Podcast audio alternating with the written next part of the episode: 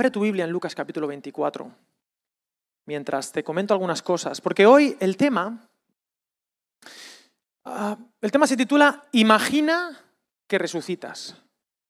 ¿Te lo imaginas? Dice Eugene Peterson que la imaginación y la fe son parientes. Imagina que, imagina que, resucitas. ¿Qué harías resucitado? ¿Qué harías? ¿Te imaginas que, que lo tuvieras todo? Imagínate que no necesitases nada para ser feliz, que ya pudieras comer cuando quisieras, pero no pasases hambre. Imagina que no necesitases dinero, que tuvieras una especie de tarjeta black, pero legal. ¿Qué harías con tu tiempo? ¿Qué harías con tu futuro? ¿Qué harías con tu presente, con tus planes, con tus proyectos? Imagina que resucitas. Lo he dicho antes en la alabanza. Esta es la noticia más importante del día, de la semana, del mes, del año, de la década. Él ha resucitado. Y no a nivel poético, sino que la iglesia, y si es la primera vez que vienes, quiero que sepas, si has venido con un amigo, con una amiga o lo que sea, que si esa persona se congrega aquí en esta comunidad, viene aquí de vez en cuando, esa persona cree, cree, porque cree en esta noticia, que un ser humano se ha levantado de los muertos, físicamente. Esa persona que tienes al lado, y yo también, creemos que a Jesús lo mataron el viernes y un montón de cobardes se escondieron en los callejones de Jerusalén. Cobardes y traidores. Hoy les llamamos los doce apóstoles. Once, ¿no? Porque ya había... Y el domingo de resurrección, el Cristo, Jesús que murió el viernes, bajo Poncio Pilato, crucificado, en una cantera llamada el Calvario, se levantó de los muertos y se presentó a ellos y les dijo, todo ha cambiado. Y a partir de ahora no podéis vivir como os da la gana. Lo que te voy a compartir hoy, y no exagero cuando lo digo, puede cambiarte la vida. Y te lo digo a ti, que llevas años viniendo a la iglesia cada domingo, pero vives como si no fueras a resucitar. Tú sabes que vas a resucitar. Igual que Jesús resucitó, Él nos prometió, yo voy a volver y tú te vienes conmigo. La muerte no tiene la última palabra de tu vida. Tú ya no puedes trabajar como trabaja la gente que se cree que va a morir. Tú ya no puedes estudiar como la gente que se va a morir, que cree que se va a morir, está estudiando. Tú no puedes gastar tu tiempo, tu dinero, tus fuerzas, pensando que la muerte tiene la última palabra. Queridos, me encanta decir esta frase. Cada domingo la digo. Dios te ama qué? Tal y como eres, no por cómo deberías ser. Porque nadie en esta sala de exposición es como debería ser. A mí esta santurronería religiosa no me la creo. Porque cuanto más conozco a la gente religiosa y legalista, cuanto más legalista, esto es inversamente proporcional. A más legalismo, más cositas. Más pecaditos ocultillos allí más cosillas. Y entonces en psicología estudiamos el tema de la compensación, ¿no? Para compensar, señalas al otro y digo, ten cuidado, ten cuidado, que cuando, dice el versículo, cuando el río suena, ¿qué? ¿Eso dónde está? ¿En qué versículo está eso? Eso no está en ningún lado, ¿eh? Queridos, imagina que resucitas, pero, uff, Cristo murió públicamente, ¿lo sabes? Todo el mundo sabe que Jesús murió. Pero no resucitó públicamente, resucitó para los suyos. Ojalá tú seas de los suyos.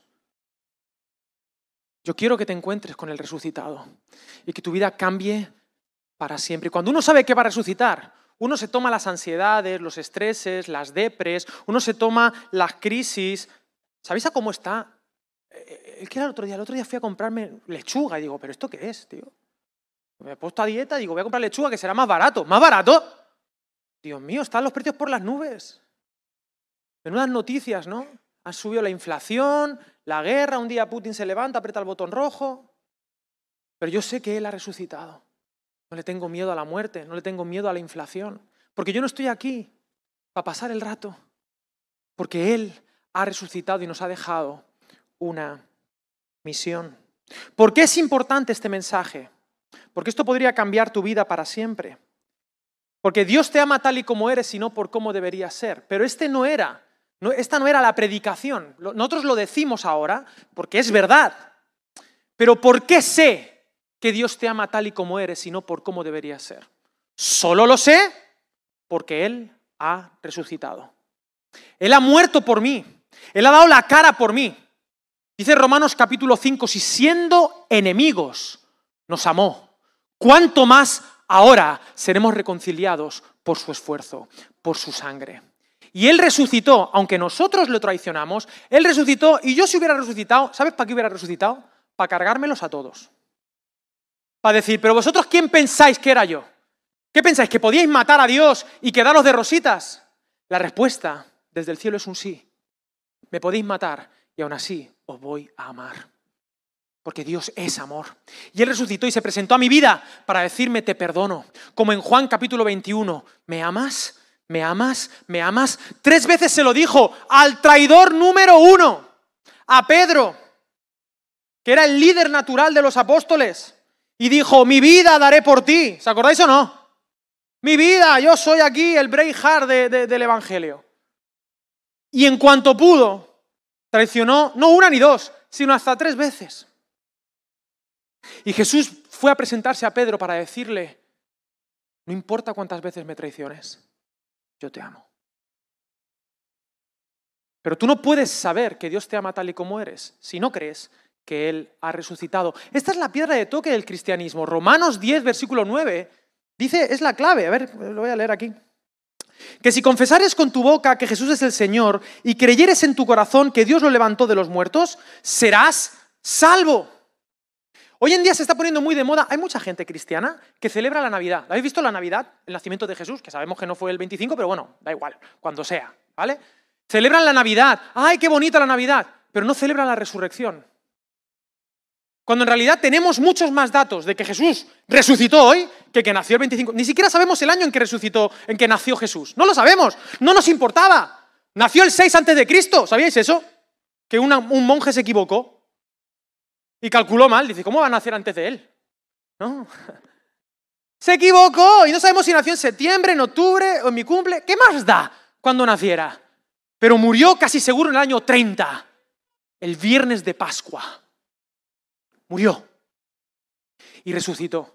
Y hay gente por ahí que celebra la Navidad, pero no celebra la noticia que cambió el mundo, la resurrección de Jesús. Y esos cobardes del viernes se convirtieron en héroes. Ese Pedro cobarde se levantó a predicar y se convirtieron, tres mil entregaron su corazón, sin llamado y sin historias. La gente, cuando termina de predicar, claro, era la primera vez, Pedro no sabía cómo funcionaba. Él termina y dice, bueno, pues al que vosotros matasteis, Dios lo ha resucitado. Y termina. Y se queda así, todo parado. Y entonces la gente dice, ¿qué hacemos, Pedro? Y Pedro dice, pues yo qué sé, yo, yo me sabía hasta aquí. Y me encanta, porque luego dice Pedro, bautizaos. Bautizaos para arrepentimiento, para cambiar vuestra manera de pensar, para creer que la muerte no tiene la última palabra, sino si Él ha resucitado, nosotros con Él también. Y aquel día se bautizaron 3.000 personas sin micrófono. Sin micrófono. Como antiguamente, que Spurgeon predicaba delante de 5.000. Más que ahora nos cuidamos la garganta. Y el Spurgeon cuando terminaba se fumaba un purito, ¿sabíais esto? ¿Qué diros? le llamaban el príncipe de los predicadores, pero él decía, trabajito bien hecho, cigarrito para el pecho. ¿eh? En fin, el Spurgeon.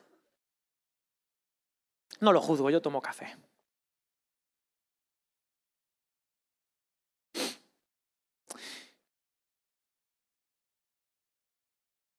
Vamos a leer el texto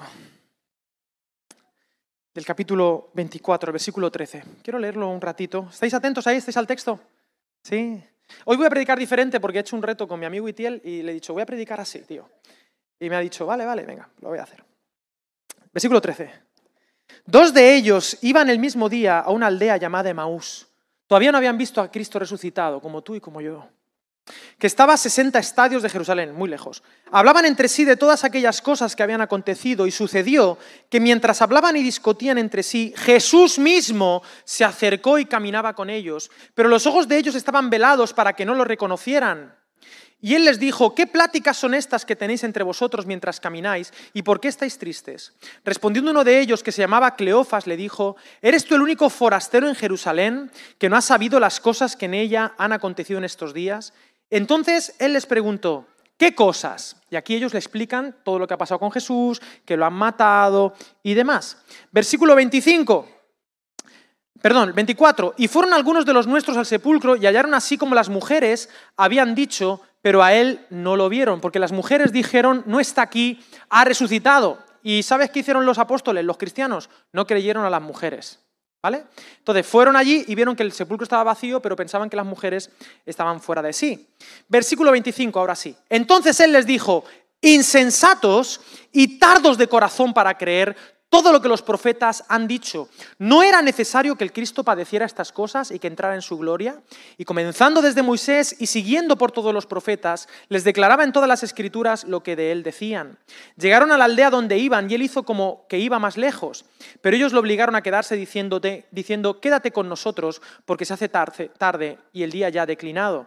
Entró pues a quedarse con ellos y aconteció que estando sentado con ellos a la mesa, tomó el pan, lo bendijo, lo partió y les dio. Entonces les fueron abiertos los ojos y lo reconocieron, pero él desapareció de su vista y se decían el uno al otro, ¿no ardía nuestro corazón en nosotros mientras nos hablaba en el camino y cuando nos abría las escrituras?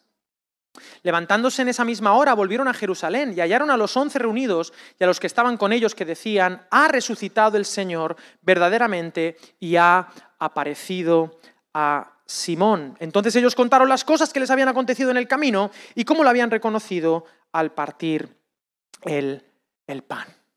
Me encanta esta historia del camino de Maús, porque nos encontramos con discípulos desanimados. ¿Te has desanimado alguna vez en la vida cristiana? Yo me he desanimado muchas veces, me desanimo a veces. Ah, me desanimo por las expectativas que uno tiene, ¿no?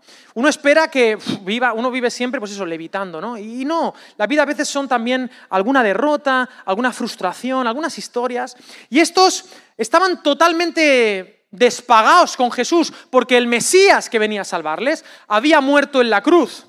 Y lo peor es que había algunas mujeres que se ve que se habían quedado, no sé, mal, y fueron al sepulcro, y resulta que cuando vieron que el sepulcro estaba vacío, se inventaron, según los creyentes, fíjate cómo somos desde siempre, ¿eh? los cristianos incrédulos, se inventaron que él había resucitado. Y entonces ahí están en el camino.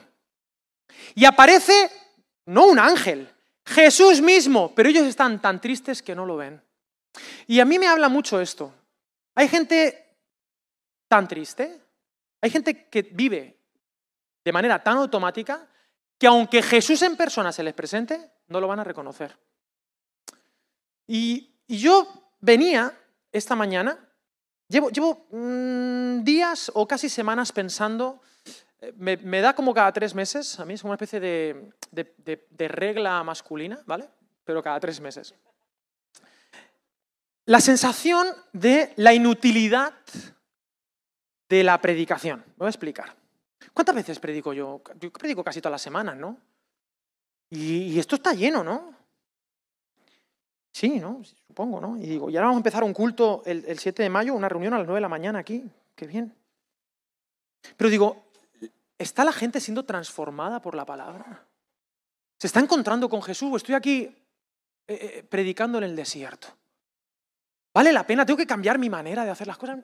Al final es un no, ¿no? Sigue siendo fiel a, tu llamado, pero me preocupa que nuestras tristezas no permitan que veamos a Jesús en persona.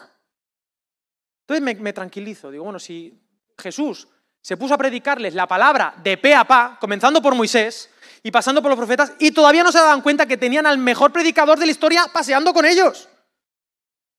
Ahora les ardía el corazón, se, se gozaban la prédica, ¿sabes? Se la gozaban, pero no veían a Jesús al Jesús resucitado. Me gusta esta historia. Porque queridos, el cristianismo no es para los guays, no es para los felices. Esto es como el anuncio de Coca-Cola de los argentinos. ¿Lo habéis visto el anuncio de Coca-Cola? ¿Lo habéis visto o no? para los desilusionados,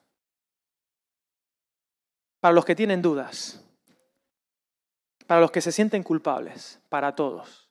Coca-Cola. ¿Os suena ese anuncio o no? Queridos, Jesús es para todos. Es para los que se sienten pecadores hoy que dicen, como me pille Jesús, me mata. A ti, que has pecado hasta tres veces o hasta trescientas mil, Dios te va a buscar. Para el desanimado que va camino de Maús a decir, mira, ya, ya está, ya estoy, ya tiro la toalla, allí va Jesús. Para Tomás, ¿te acuerdas de Tomás? A mí me flipa Tomás, ¿eh? Vamos a ir a Tomás un momentito. Juan capítulo 20, vente a ver a Tomás porque Tomás es una cosa loca. Versículo 24, pero Tomás, uno de los doce, llamado Dídimo, no estaba con ellos cuando Jesús se presentó. Y le dijeron pues los otros discípulos, hemos visto al Señor. Y él les dijo, atención a este hombre de fe, ¿vale? Dijo, si no veo en sus manos la señal de los clavos y meto mi dedo en el lugar de los clavos y meto mi mano en su costado, no creeré. Ocho días después, a la semana, estaban otra vez sus discípulos dentro y con ellos Tomás. ¿Y llegó quién? Jesús. ¿Tú sabes para qué llegó Jesús allí? Para ver a Tomás. No llegó para otra cosa. ¿Tú tienes preguntas de fe? Ojo, cuidado. Porque si tienes preguntas de fe honestas, ten cuidado que Jesús se te presenta y te las contesta rapidísimo. ¿eh? Llegó allí y saludó, paz a vosotros, que esto suena como muy religioso, pero esto es como decir buenas tardes. O tú imagínate que ya Jesús dice buenas tardes, shalom, ¿no? Y luego dijo a Tomás, pon aquí tu dedo y mira mis manos, acerca tu mano y métela en mi costado y no seas incrédulo sino creyente. Y entonces Tomás respondió y le dijo la frase teológica más guay de todo este capítulo, Señor mío y Dios mío. Y Jesús le dijo, porque me has visto, Tomás, creíste, bienaventurados los que no vieron y creyeron. Me gusta Jesús. Me gusta Jesús, me gusta el Jesús resucitado, ¿sabes? ¿Sabes por qué me gusta Jesús resucitado? Porque Jesús resucitado, es decir, tú imagínate que tuvieras una cicatriz aquí en la cara, súper chunga, en plan de Rambo, ¿te imaginas? Y te mueres. Y resucitas. Pues dices, ya que resucito, me arreglo la cara, ¿sabes? Me hago aquí la cosita me hago el... Pero Jesús no. Porque queridos, el mensaje del cristianismo no es nos vamos al más allá. No vas a encontrar en la Biblia ni una sola vez, ni una, que la promesa del cristianismo es irse al más allá. Queridos, no. Estamos en el reino de Dios. Esto. Esta tierra es la casa de Papá Dios. Venga tu reino, hágase tu voluntad, como en el cielo, así también en la tierra. Y los últimos capítulos de Apocalipsis terminan con la ciudad viniendo aquí, cielos nuevos y tierra nueva. Y el árbol del Edén, que no podíamos acceder a él porque somos unos pecadores tremendos y entonces la reventaríamos, de repente aparece en la ciudad, en este planeta, en esta tierra. Por eso hay que cuidar este planeta. Esta es nuestra casa. Aquí es donde quiere venir Dios. Y quiere humanizarte, quiere hacerte cada vez más real. Ese cristianismo de perfección eh, eh, eh, escapista no existe. Si ves a alguien que no tiene cicatrices, no te lo creas. Ese cristiano no es verdadero. Y todos los que tenéis dudas aquí, dudas de fe, dudas intelectuales como Tomás, Tomás era puñetero, ¿eh? ¿Se puede decir eso aquí? Era puñetero, porque dice, ¡Ah! ha resucitado. Porque yo hubiera dicho, si lo veo, me lo creo. Pero ¿qué dice Tomás? Si no meto mi dedo en las heridas, si no meto mi mano, ¿qué dices? ¿Pero qué es eso? Meter la mano ahí. No creeré. Si no lo toco, porque podría ser un espíritu, podría ser una ilusión óptica, podría ser un holograma. ¿Qué es un holograma? Estamos en el siglo I, no existe. Bueno, él ya sabía, ¿no? Y Jesús resucita, el Hijo de Dios resucita. Y resucita con heridas. Resucita con cicatrices para siempre. Queridos, el cristiano, cuando resucita, cuando vivimos la vida del resucitado, no, no resucitamos perfectos en el sentido que la gente quiere creer que es perfecto sino que resucitamos con nuestras heridas, con la historia. Y esto, a mí una de las cosas que más me maravilla de Jesús de Nazaret, y perdón el del streaming que le he dicho que iba a estar quieto, pero no estoy quieto, Pablito. No pasa nada. Eh, lo que me sorprende del Dios en el que yo creo, al que yo adoro, es que es un Dios cuya vida como hombre le afecta eternamente. Mi Dios hoy tiene heridas de amor por mí. Mi Dios hoy tiene un costado aquí cicatrizado y en las muñecas para que cuando yo me acerque a Él me dé cuenta de cuánto me ama y cuánto me amó. Y a ti que eres un incrédulo o que eres un Tomás, que tienes dudas, te quiero decir una cosa. Una cosa en plan Teletubi, ¿vale? Abrazo de Teletabi. Podríamos hablar tú y yo y podríamos tener discusiones acerca de si Jesús resucitó o no, o si el COVID es un invento o no, o si la guerra de Ucrania es una confabulación de los astros o no. Y al final ganaría, en este mundo posmoderno, el que tuviese mejores argumentos. Pero el problema que tú tienes, o que yo puedo tener, es que no te has encontrado con el Cristo resucitado y que no has experimentado el amor de Dios. Porque a C.S. Lewis, ¿sabéis quién era C.S. Lewis? El ateo más ateo de Inglaterra. Que te digo yo, que tú sumas tu cerebro con el mío y no hacemos ni la mitad del cerebro de C.S. Lewis. ¿Vale?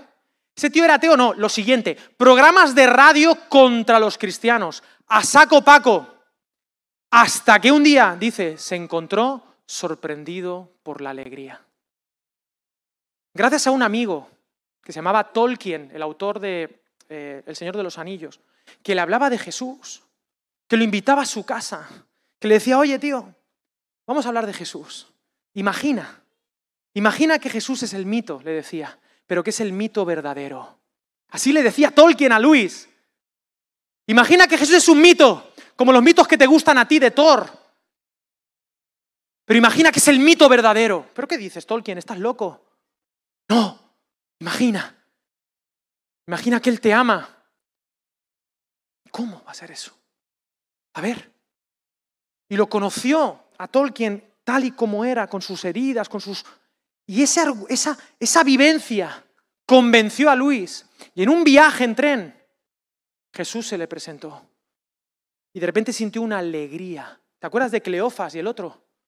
Estaban tristes porque su vida no tenía sentido, porque la muerte había ganado la partida de calle.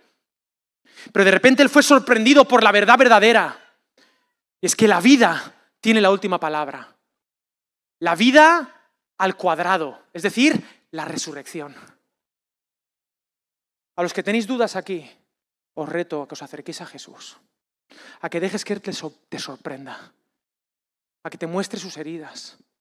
Y quizá el único Jesús que puedes conocer es tu amigo, es alguno de nosotros.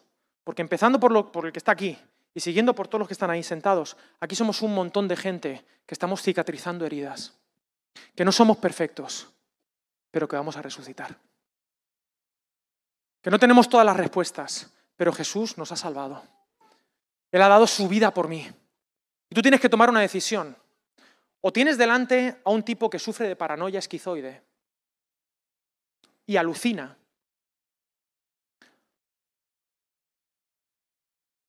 o Cristo está vivo.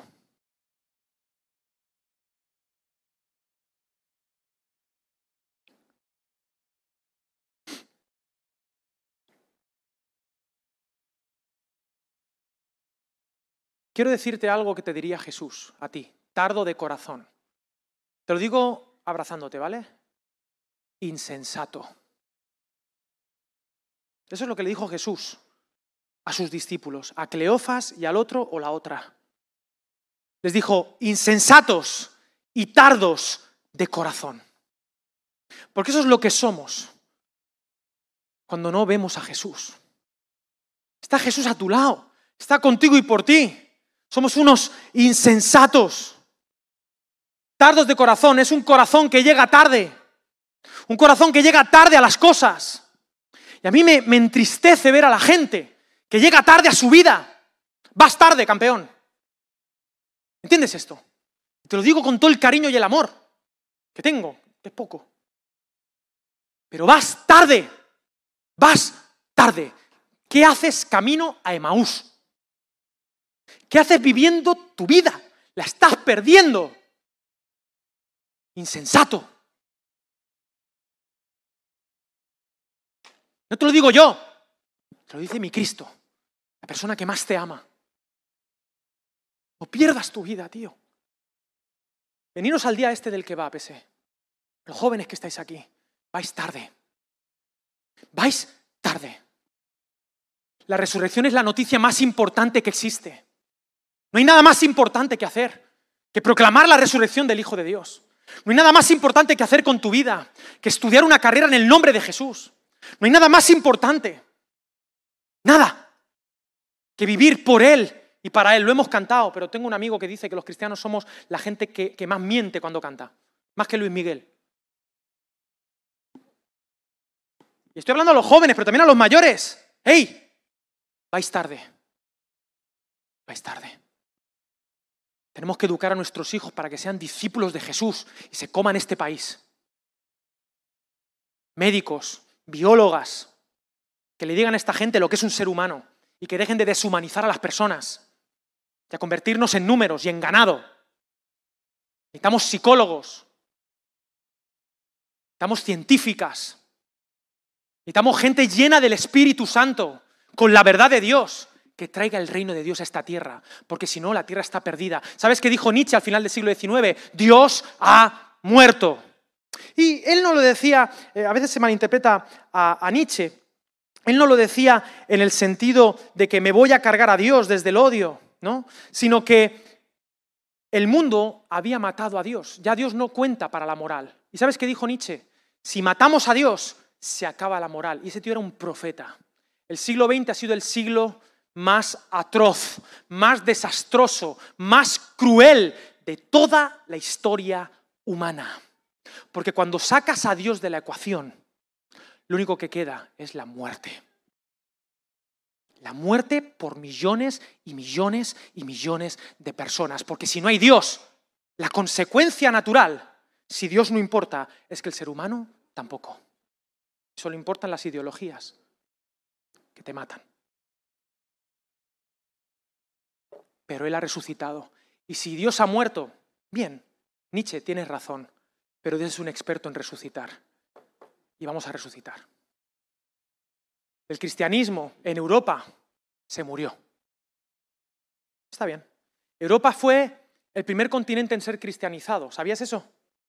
Y esa es la razón de por qué Europa, que no es nada, Europa no es nada, ¿eh? Europa es un apéndice de Eurasia, es un cacho de tierra que estamos siempre a las manos, peleándonos siempre. Europa no es nada.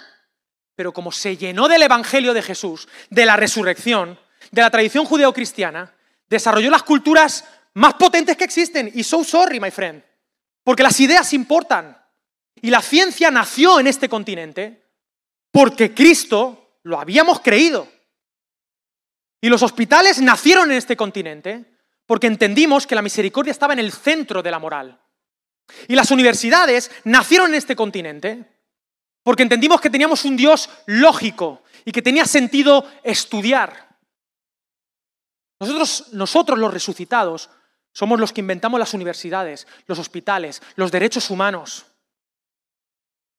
la libertad, la libertad de conciencia. ¿Y sabes qué está pasando en mi querido continente? Que como Dios ha muerto, todo eso está desapareciendo. Se está diluyendo mi continente. Pero quiero deciros, iglesia, una cosita muy bonita para la que yo trabajo. Yo trabajo para que la iglesia en este continente resucite. Y, ojo, cuidado, porque se me dice, ah, no, cuando, cuando seamos como en aquel país, como en aquel otro país, no queridos. Queridos, os lo digo, queridos amigos míos de otros países. Yo no quiero ser como ningún otro país. Yo quiero una iglesia aquí, autóctona. Una iglesia que huela no a Australia. Australia está en las antípodas. ¿Me hago entender? Yo quiero una iglesia española llena de gente de todos los países. ¿Qué te parece eso? Donde vengan misioneros de todas partes, porque tú te crees que has venido aquí por necesidad, y puede ser verdad, pero no es toda la verdad. Porque hay un Dios que tú no ves, porque tú estás triste, pero Dios va contigo y vas tarde. ¿Tiene sentido lo que estoy queriendo decir? Yo quiero trabajar, y vivo desde la, hoy desde la inutilidad de la predicación, pero quiero trabajar para vivir un cristianismo en este continente resucitado. Fuimos el primer continente en ser cristianizado, hemos sido el primer continente en ser descristianizado, pero voy a vivir y morir para que este sea el primer continente en ser recristianizado.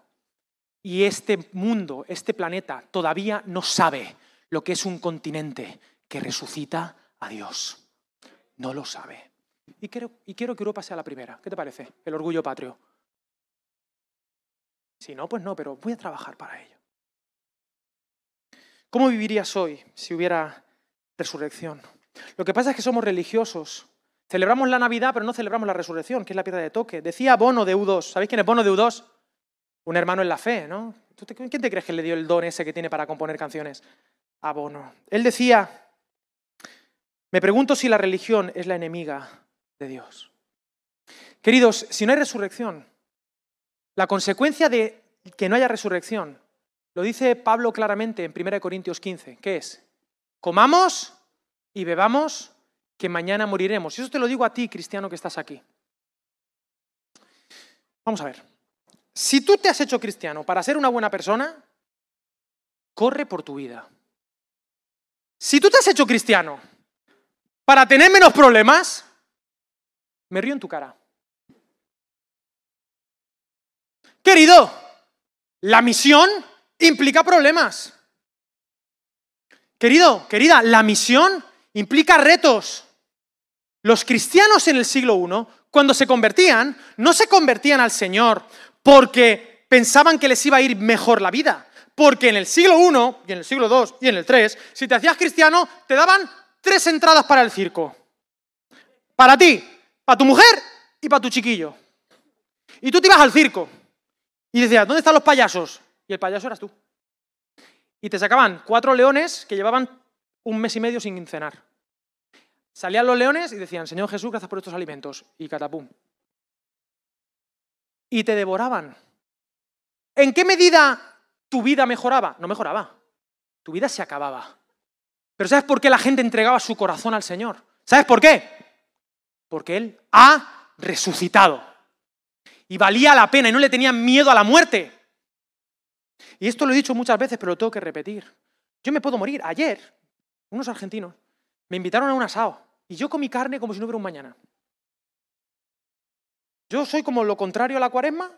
Yo comí carne dije, ponme más, ponme más. Digo, hasta que no acabe y ya hice una competi con el Dani, ¿sí o no, Dani? Tú y yo, yo más, yo más. Y a lo mejor a mí me da aquí un jamacú que me queda aquí y muero como un artista, como un rock, un rock and roll, aquí, en el escenario, en plan performance. Y me sabe mal por los chiquillos, por mi mujer, yo qué sé, por vosotros a lo mejor para que me eche de menos. Pero yo, un nanosegundo después de morirme, yo soy mil millones de veces multiplicado por infinito más felices que todos vosotros. Y te tengo una noticia, te vas a morir. Tú lo sabes, ¿no? Que si no viene el Señor antes, a priori te vas a morir. Porque el cristianismo no es escapista, no es te ahorro los problemas. El cristianismo es yo sé que vas a pasar por los problemas, pero los vas a superar conmigo. Eso decía C.S. Lewis. La esperanza cristiana no es la creencia vaga de que todo va a salir bien, sino la, la, certeza de que las cosas tendrán finalmente un sentido victorioso sin importar cómo terminen. ¿Por qué quieres seguir a Jesús? Una buena pregunta. Jesús enfrentó a su mayor enemigo, la muerte, y la venció, y yo con él. Somos la comunidad de resucitados. Esta es la única explicación razonable que hace que los traidores del Viernes Santo se convirtieran en héroes que daban su vida para Jesús el domingo de resurrección. Queridos, si no hay resurrección, este mundo, este universo es claustrofóbico. Es una cárcel de átomos. Es la cárcel más grande de todas, sí, pero una cárcel al fin y al cabo.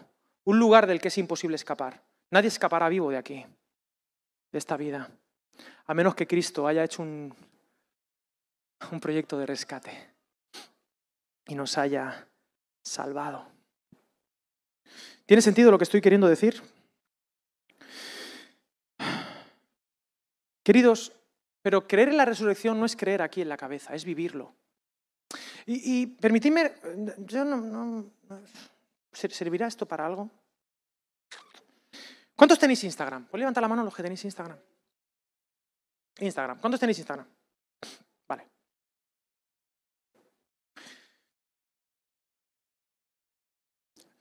Instagram da igual, ¿vale? O sea, lo que voy a decir ahora es una tontería. Pero Instagram es, para mí, un símbolo de lo que tu vida es. de lo que tú quieres transmitir a otras personas. Entonces, permíteme, parece que, parece que te voy a regañar, ¿vale? Pero no te voy a regañar, no te voy a regañar. Me lo estoy diciendo a mí, ¿vale? ¿A quién se lo estoy diciendo? A mí. Escúchame.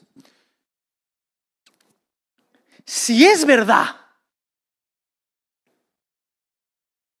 que Él ha resucitado, ¿es o no es la noticia más importante de la historia de todos los días? Si ha resucitado, es la noticia más importante, ¿sí o no? Si tú crees eso, es la noticia más importante para ti, ¿sí o no? entonces, ¿por qué en tu Instagram nada más que pones las noticias de que está pasado esto, de, acuerdo a tu herida, ¿no? Estoy molesto con esto, la campaña de esto, cada día el Día Internacional de no sé qué. Día Internacional del, Elefante Azul Marino.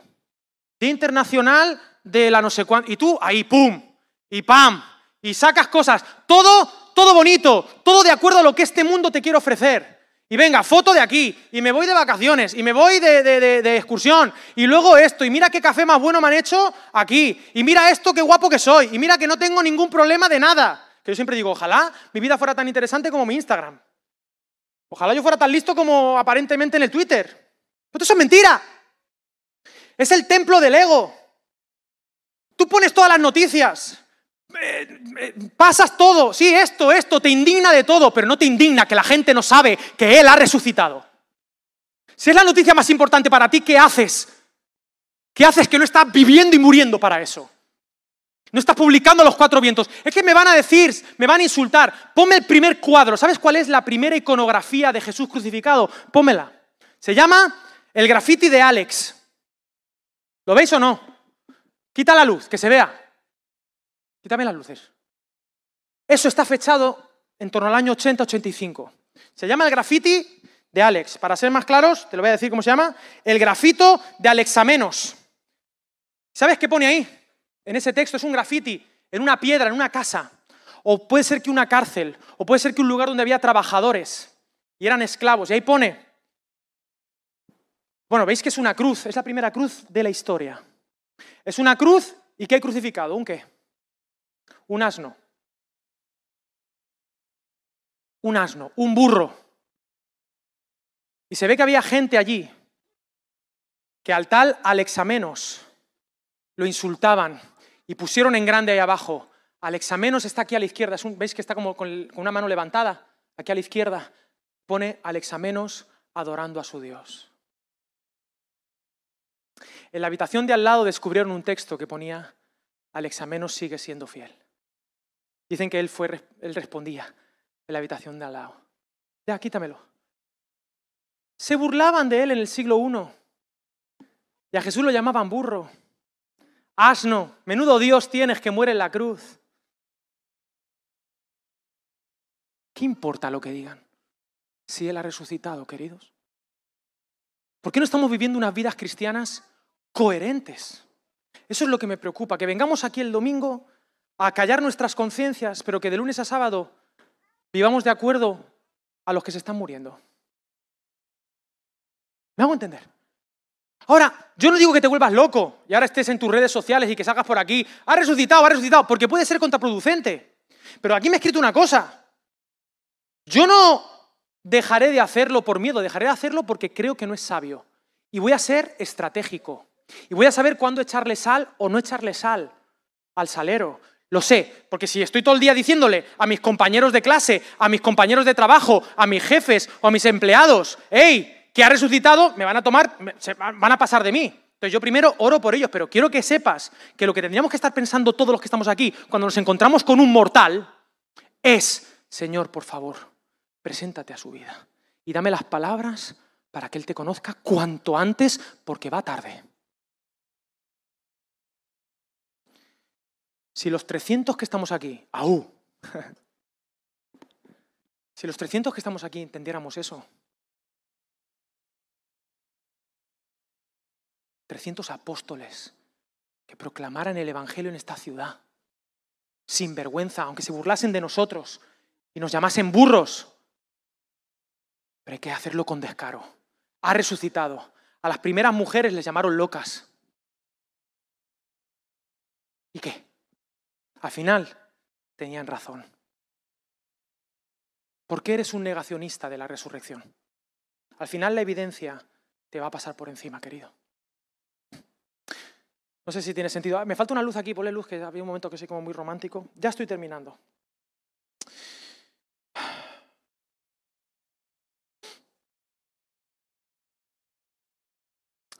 Todo el mundo sabe que Jesús ha muerto, pero solo sus seguidores, los que se encuentran con Él, saben que ha resucitado. No sé si es inútil lo que estoy diciendo. Me gustaría que no. Yo no llego a todos, no puedo pastorear a todo el mundo, es imposible. Imposible. Yo no puedo invertir tiempo en todos los que estáis aquí. Bastante tengo con Pelé y Melé queridos. Pero encuéntrate con el resucitado, macho. Encuéntrate con el resucitado. Vive para Él. Proclámalo a los cuatro vientos. Vente aquí. A amarnos los unos a los otros. A servir a Dios. Porque cuando uno cree la resurrección, relativiza todo lo demás. Ya no es tan importante. Es que este me ha dicho feo. ¿Qué más da que me haya dicho feo? Es que ya no puedo comprar Kellogg's. Tengo que comprar la marca de Hacendado están buenísimos. Están esos rellenos de... ¿Sabes lo que te digo? Los que están rellenos de leche. ¿Lo habéis visto esos? Esos. Que hay gente que prefiere los que están rellenos de chocolate, que no tienen ni idea. Están mil veces más buenos los que están rellenos de leche. Ay, es que es que no tengo pa, pa, pa, pa, qué. ¿Para irme de vacaciones a dónde? Si estás en España. ¿Tú estás loco, tío? De repente todo se relativiza, querido. De repente uno vive, ¿sabes cómo vive uno? Es que uno vive, ¿cuál es la palabra, papi? Vive uno enchufado, vive gozoso. ¿Qué hay hoy? Pan con agua, pues pan con agua. Bendito Dios, gracias Dios mío por este pan con agua. ¿Qué pasa? ¿Que estoy malo? Bendito Dios. Que me lo han quitado. Bendito Dios. Que me han dado, bendito Dios. Que soy rico, bendito Dios. Que soy pobre, bendito Dios, porque un día voy a resucitar y no me va a hacer falta la pasta. Y si me la dan, será para la misión, no para irme a dónde me voy a ir. ¿Dónde? ¿No entendéis? No sé si... Por favor, por favor, encuéntrate con el resucitado. Vas tarde, insensato, vas tarde. Ponte a la orden. Y este pastorcito que tienes aquí delante es imperfecto, se equivoca, es un despistado, te dice A y luego mañana es no A porque no me acuerdo. Pero tú no me sigues a mí, tú sigues al resucitado. Tú tienes que vivir para Él, por Él.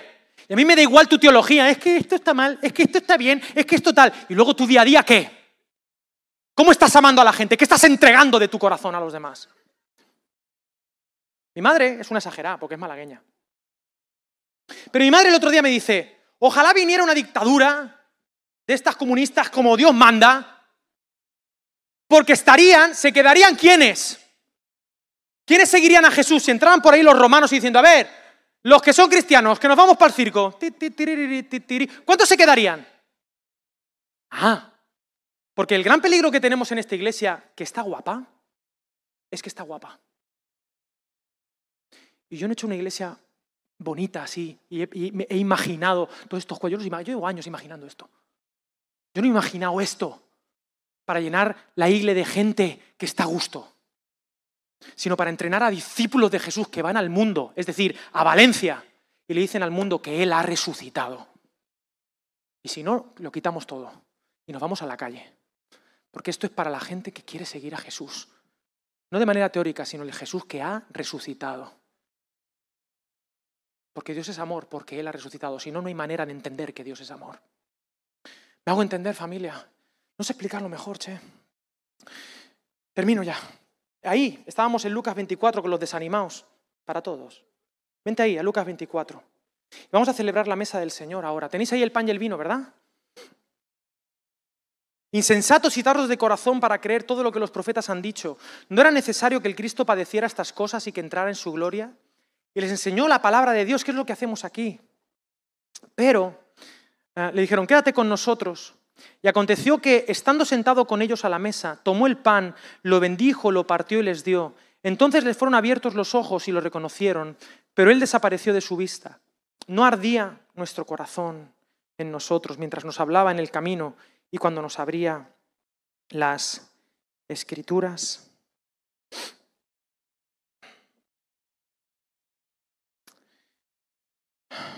Dice Lewis Carroll, el autor de Alicia en el País de las Maravillas. Solo unos pocos encuentran en el camino, otros no lo reconocen cuando lo encuentran, otros ni siquiera quieren encontrarlo. Cuando están estos camino de Maús desanimados, eh, aparece Jesús, les cuenta las escrituras. Se hace el tontito Jesús, ¿no? ¿Qué cosas? ¿Qué cosas? Les cuenta, él abre la palabra, pero cuando se sientan dice que él toma el pan y hace cuatro cosas. Toma el pan, lo bendice, lo parte y lo comparte. Y en ese momento, en ese momento, ¡pum!, ven a Jesús. Pero lo ven un instante y desaparece. Pero ese instante es suficiente para sostener la fe de estos toda la vida, toda la vida. Y estos cuatro gestos es lo que, lo que hace que vean a Jesús. Toma el pan, lo bendice, lo parte y lo comparte. Si te vas al texto de Marcos, no te vayas, te lo cuento. Cuando Cristo resucita, el hombre, el varón que está en la tumba vacía, les dice, ¿quién me ayuda? Eh, Josu, ¿me ayudas con la guitarra? ¿Dónde está Josu? Aquí está. Vente, vente, Josu. Les dice como tres cositas a las mujeres, que son las primeras testigos de la resurrección. Tres cositas. ¿Tenemos el pan ya, el vino, queridos? ¿Sí? ¿Está todo ya? Gracias. Lo voy a leer porque es que si no... ¿Cómo ver a Jesús resucitado? ¿Tú quieres ver a Jesús resucitado? ¿No, sí o no? Yo sí. Te voy a explicar una manera de ver a Jesús resucitado. No os asustéis, dijo el varón. Versículo 6 del capítulo 16. Buscáis a Jesús Nazareno, el que fue crucificado. Fue crucificado. Ha resucitado, no está aquí. Mirad el lugar en donde lo pusieron. No está en la tumba, no está en la muerte. Pero id, decid a sus discípulos y a Pedro, el traidor, que él va delante de vosotros a Galilea, allí lo veréis como os dijo. Lo primero que tienes que entender es que Jesús no está aquí, no está muerto, no está en la tumba. Si tú quieres ver a Jesús, y yo creo que tú quieres ver a Jesús, dice aquí, decid a sus discípulos.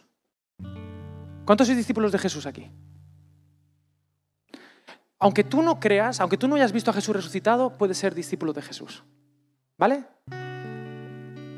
Yo te invito a que Jesús sea tu maestro, aunque todavía no sepas que Él es el Señor y el Salvador y que Él es Dios. Porque Él es Dios. Si no, no hay salvación. Jesús es el perdón de Dios, es el amor de Dios, es lo que puedes conocer de Dios. En el cielo, aparte de que no hay hospital, como dice Jolis Guerra, en el cielo no vas a llegar allí al trono y ver a un señor mayor, en plan Papá Noel, que es el Padre, al lado a Jesús así, hola, aquí está mi Padre, y una paloma revoloteando. Eso es una bobada. Eso no está en la Biblia. En el cielo al Dios que vas a ver se llama Jesús de Nazaret, el león, el cordero, el que está sentado en el trono de Dios. Porque mi Dios es un hombre con cicatrices. Pero no hace falta que tú sepas eso. ¿Eres discípulo de Jesús? ¿Sí? Pues te digo lo mismo que a estos. Él va delante de vosotros a Galilea. Allí lo veréis como os dijo. Métete en la misión, ve para Galilea, involúcrate, involúcrate en la comunidad, involúcrate en la misión, porque vas tarde, vas tarde, insensato. Teletubi. Involúcrate en la vida de los demás, muestra tus heridas. Pedro, esa culpa, libératela. Han negado al Señor tres veces. Tomás, esa incredulidad, no importa, Vete con los discípulos. En algún momento aparecerá Jesús y dirá, toca, toca. Cleofas, abre tu corazón a la alegría de Jesús. Ve para Galilea, involúcrate. Yo te aseguro, te lo aseguro, que verás a Jesús. Lo vas a ver. Porque tú eres como ese pan. ¿Podéis tomar el pan? Él te toma para Él. Te bendice. Pero aquí no estamos en la iglesia solamente para ser bendecidos, sino para partirnos por los demás y compartirnos. Esa es la vida cristiana. Ser tomado por Jesús, ser bendecido por Jesús, ser partido por Jesús y ser compartido. Para todos aquellos que quieren vivir esta vida, que quieren ver al resucitado, que quieren recordar la muerte del Señor, la salvación del Señor. Aunque no seamos perfectos, en la resurrección Él, nos demostró que nos ama. Este pan es para ti. Así que, dando gracias, puedes tomar del pan. Y el vino. El vino simboliza el esfuerzo de Jesús por nosotros. Lo que Él hizo por ti y por mí. Nadie daría su vida por sus enemigos. Por aquellos, aquí en España somos unos expertos en maldecir a Jesús, ¿sabéis eso? Aquí en España tenemos a Dios en la boca nada más que para decir malas palabras de Él. A esa gente el Señor la ama. La ama. Y ha derramado su vida por ellos. Cuando tomamos este vino, recordamos su muerte, pero también nos comprometemos a ir a la misión y en la misión en Galilea nos encontraremos con el resucitado.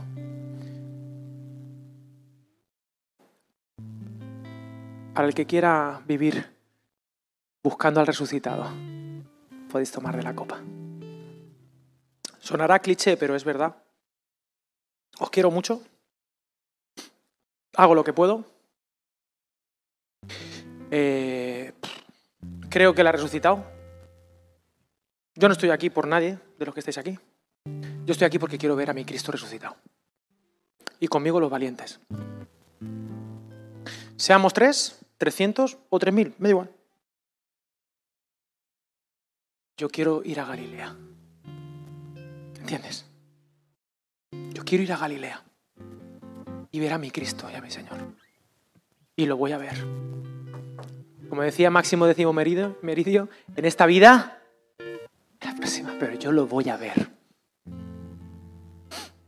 Vale. Te recomiendo entonces que vivas para Él. Y ahora en las mesas, solo una pregunta. Y, y orad unos por otros si queréis. ¿Qué te ha dicho Dios? ¿Qué te ha dicho Dios? ¿Puedes compartirle al que tienes al lado qué te ha dicho Dios? ¿Qué vas a hacer con lo que te ha dicho Dios?